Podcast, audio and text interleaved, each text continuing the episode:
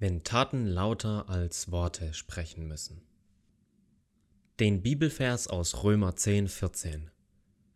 Wie sollen sie aber den anrufen, an den sie nicht glauben? Wie sollen sie aber an den glauben, von dem sie nichts gehört haben? Wie sollen sie aber hören ohne Prediger? Könnte man auch weiterführen mit der Frage, wie sollen sie aber predigen, wenn sie die Sprache nicht sprechen? Das fragt sich Marianne Dorn kurz vor ihrer Ausreise nach Japan. Lange musste ich auf meine Ausreise nach Japan warten, da sie sich pandemiebedingt um einige Monate verzögert hat. In dieser Zeit ist mir oft aufgefallen, wie wichtig das Verstehen der Sprache ist.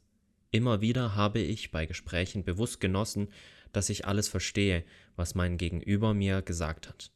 Und auch bei Behördengängen und Telefonaten war ich so dankbar, wenn ich der gegenüberstehenden Person mein Anliegen einfach erklären konnte. Das hat sich am 14. April mit meiner Ankunft in Japan geändert.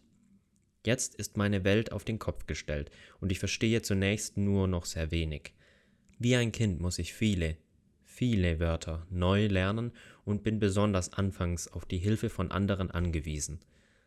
Zwar gibt es auch die nonverbale Kommunikation, aber die Menschen im Land des Lächelns sind wahre Meister im Verbergen ihrer Gefühle und man kann an ihren Gesichtern meist nicht ablesen, was sie gerade denken. Aus diesem Grund ist die Anfangszeit im Missionsdienst für das Sprachstudium und den Besuch der Sprachschulen reserviert.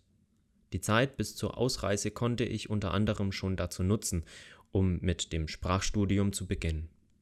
Es ist nicht leicht, die fremden Schriftzeichen zu lernen, aber neben der Motivation, mich im Alltag in Japan zurechtzufinden und gute Gespräche mit den Japanerinnen und Japanern zu führen, ist es mir auch ein Anliegen, die gute Nachricht von Jesus Christus weitergeben zu können. Eigentlich soll dies in Wort und Tat geschehen, aber bis mein Wortschatz dazu in der Lage ist, müssen meine Taten lauter sprechen als meine Worte.